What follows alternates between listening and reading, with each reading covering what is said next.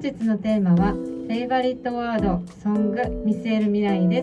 す。それでは NG 比嘉さんお願いします。今日もあなたにイノベーションよろしくお願いします。えー今回も前回に引き続きですね、はい。沖縄県うるま市勝連で ID ライフコーヒーを運営されている宮里証券さんにお越しいただいています。最終日ですけどもよろしくお願いします。お願いします。なんか前回ねすごいそのお店の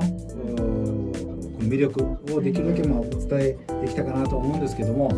本当にこの元々がその証券さんがあのコーヒー好きであのちょっとオフトークの中でもあったんですけどそのえーお店によってその味が違うっていうだからそれが魅力ですよね。そういったところもすごいこだわられているっていうところで、えーじゃあそんな証券さんが出すコーヒーってっていうところでまた気になるのかなっていう部分ですよね。はい、というところで、まあ、今回、えーまず最初のテーマに行きたいんですけども、フェイバリットソング、そちらの方から行こうかなと思います。上げていただいたこのフェイバリットソングを教えていただいてよろしいですか？はい、まあいろんな曲が好きなんですけども、まあやっぱジャンル的には僕はレゲエが好きなんですけども、はい。まあレゲエの中でもジャパニーズレゲエもまあ好きでして、はい。その好きな曲といえばなんだろうっていうことではい。考えたんですけども、まあジャパニーズレゲエシンガーであるまあ寿くんっていうのがうん。え関西のアーティストがいるんですけども、その人が歌う「まあ、俺がやれば」っていう、うん。えー曲が今一番好きですね。うんこれあの実はこの編集してる間もジョン何回も聞いてたんですけどすごいなんかあの熱い歌であのまあそのレゲエレゲエってまあいろんなその幅があるんですけどその中でもなんかそのメッセージ性の強いレゲエというかあの前向きな一歩踏み出そうぜみたいな曲なんですよこの曲自体が。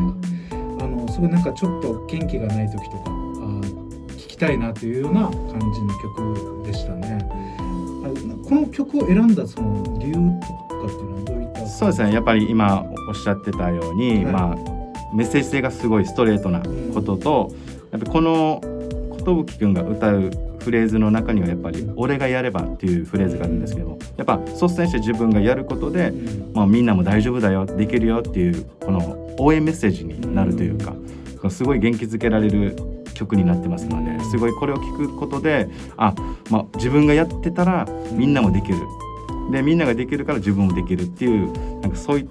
ふうなつながりになるんじゃないかなと思ってます。これどんなタイミングで聴いたりするんですか？僕はやっぱりそうですね。何かの始まりだったりとか、うん。えーこれからなんかチャレンジしていきたいことだったりとかっていうことがあると、まあそう自然に聞いてますね。うん。ちょうどこの放送が、まあ、3月の前半ぐらいだと思うんですけどあのまさにこの4月からの、えー新しい門出を迎えるう方も多いと思うんですけどもそんな時にちょっとぜひチェックしていただけたらなと思いますね。自分をこの励ます歌っていう感じですね。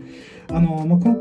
寿くんっていう方のちょっとまあ簡単なあの紹介なんですけども、えーこの方は先ほど証券さんが言ったようにこのジャパニーズレゲエシンガーで関西中心に活動する方ですね、えーで奈良県出身の方です。でレゲエ激戦区と言われる関西地域で、え活動を開始して経験とスキルをつけていって2006年1月に出身地の奈良県で「えラブ・ア・ダブ」で、本格的に舞台、えー表舞台に、まあ、登場したということですね、えー実はこの寿くんっていうのも2010年2月に今の名前に変えたそうでその前はマウンテンキングっていう名前で活動してたそうなのでもしかしたらマウンテンキングの方を知ってる方もいらっしゃるのかなと、まあえーそういった方ですね、えーぜひあの気になる方チェックしてあの YouTube でも聞けるのでチェックしてみてはという感じですね。で次のテーマでこのフェイバリットワードをお聞きしたいんですけどもどういった言葉になるんでしょうか？はい、えーちょっとまあご紹介するんですけどもちゃんと言えるか 頑張ってみます。はい。えーまあ、英語で言うんですけども「do what you love」「love what you do」っていう、えー英語の言葉があるんですけども、はい。まあ、これ日本語に訳すと、はい。まあ、自分な、えー自分の好きなことをしよう。うん。自分のしていることを好きになろう。っていう言葉が僕の中では一番強い好きな言葉になってます。うん。これどこで知ったんですか？この言葉はですね、僕がよく行ってたショップのえーデザインはい。の、えーロゴというかワードに書かれてた言葉ですね。えー、珍しい。そこでバーって来たんですね。そうなんですよ。僕結構言葉とかはい。ワードがすごい好きで、はい。そういった意味も調べるのが好きなんですけど、やっぱ意味を知ったことであこの言葉はこういう風に書かれてるんだっていうのが、まあ、自分で捉えるのが好きで。えーそうなんですよ。僕が好きなショップもそこがレゲエのショップで、はいまあ、CD だったりとかそういったアパレルも出してるところだったんですけども、まあ、若い時から通ってたところなので、はいそこで、まあ、見つけた言葉がすごい今でも心に残る言葉になってます。えーなかなかなんかそのこの壁に書かれてるとかなんかその誰かが言った言葉って印象に残りやすいと思うんですけど、まあ、本とか。そうじゃない部分で書かれてるものにすごいインスピレーションを受けるってすごいなんかいつもその気にかけてるからこそですよねってなるんだなと思いますね。えーえーともう一もう一度 do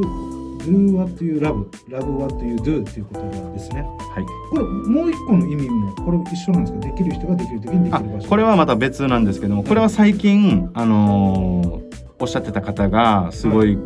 ズドーンって自分の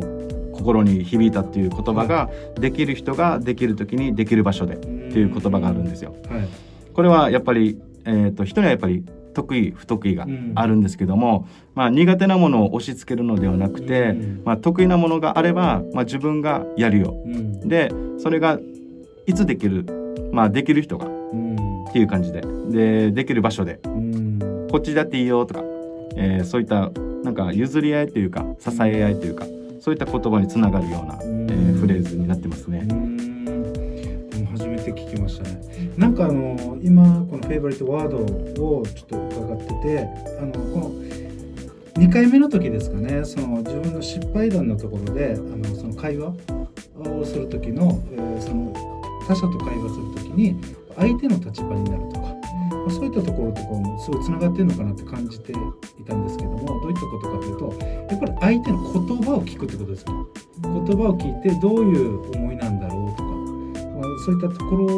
をなんか聞いていくと言葉をすごい大事にされてるんだなっていうのをすごい聞いててそんなイメージでしたよね。だからそういったところがそのフェイバリットワードっていうところにインスパイアされたのかなと思いますね、まあ、そんな、えー、証券さんなんですけどもこの最後のクエスチョンなんですけどテーマ見せる未来、えーそちらに行きたいと思います。この証券さんが、えー見るこの見せる未来教えていただきたいんですけども。そうですね、えーとまあ、今言ったフェイバリットワードからやっぱりつながると思うんですけども、まあ、できる人ができる時にできる場所でっていうテーマにしていくとやっぱり沖縄全体が、まあ、それぞれの町でそれぞれできることを、まあ、支え合いだったり助け合いがもっと、まあ、発展していければなっていうのが自分の思いだと思います。で子どもたちも、まあ、沖縄にとらわれずですね、まあ、いろんな経験だったりとか学びを得て、まあ、沖縄の心も忘れずにそれをなんか世界やいろんなところで、まあ、発揮してもらえたらなっていう気持ちがあります。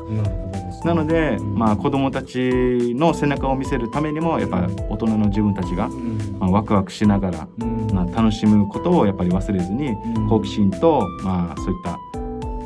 そうですねこの言葉を大事にして、うんまあ、子どもたちに伝えられるようにできたらなっていうのがあります。うん。なんかこの教育の場面で、まあ、空手を通して子どもたちと接してると思うんですけどやっぱこういったまあ何ていうんですかこの言葉は直接的には言わなくてもなんかそういったあー教えを織り交ぜながら伝えたりとかもやっそうですね。うん。やっぱり子供っていうのはやっぱすごい正直で素直なところがありますのでそれをやっぱまあ学ばせる立場としてやっぱり言葉も大事にしますしやっぱり弱い者いじめだったりだとか、まあ、強いから、まあ、大きくなれるとかっていうのではなくてやっぱ大きくなるからこそ、まあ、人に優しくしてあげれるだとか人を守ってあげられるっていう心をやっぱ伝えていきたいですね。うん。この最後の見せる未来聞いてあのやっぱりこの思ったのは奥さん出てきたと思ってどういったことかって言ったら多分奥さんに出会うとかっていうところのお話を聞いてたからこそその以前のもしかしたら証券さんの中からはこの言葉があのこの沖縄から出たり沖縄心を忘れずっていうそこはなんかもしかしたら出てこなかったのかなとか思ってなんか聞いてましたね。ここに奥さんいたと思ってでもすごいなんかあの翔平さんの中で大きい存在なんだなと思いましたね。はいというところで、まあ、今回ですねこのフェイバリットワードソングまた見せる未来というところで、まあ、いろいろな、まあ、私も知らない、えーそのシンガーとかですね。あと言葉。あいかにこのいろんなところに言葉が転がいい言葉が転がってるっていうのをちょっと気づかされたなというふうに感じましたしその見せる未来の中でやっぱり一番大事なことは、まあ、どの自分がどこにいるかとか、えその中でも大事なそのソウルですね。心持ち、えーそういったものを大事にしながらあの仲間を大事にしながら助け合いですね。いわゆる結い回りそういうので、えー周りを、えー発展していきましょうというようなことかなと思います。はい、えーこの4回ですね、翔平さん出ていただいたんですけども、最後のこの番組への感想を伺いたいんですけども、よろしくお願いします。あえーとまあ、本当に貴重なこういう機会をいただきまして、はいすごい僕自身もやっぱりそれがいい経験になってますので、はいそういうなんかそれを発信できるような機会が持てたのでそれをなんかまた周りの人たちに伝えることができたらいいなって思います。ありがとうございます。よろしくお願いします。はい、はい、というところで、えー今回ですね、え4回通して、えー沖縄県、えー沖縄県で、えー、ID ライフコーヒーを経営されている宮里証券さんをお送りいたしました。以上になります。はい、宮里証券さんが運営されています ID ライフコーヒーへのお問い合わせはインスタグラムで ID ライフコーヒーで検索お願いしますインスタグラムのプロフィールからグッズ販売なども確認できます YouTube の概要欄に貼り付けていますのでそちらからもご確認ください本日は以上になります See you!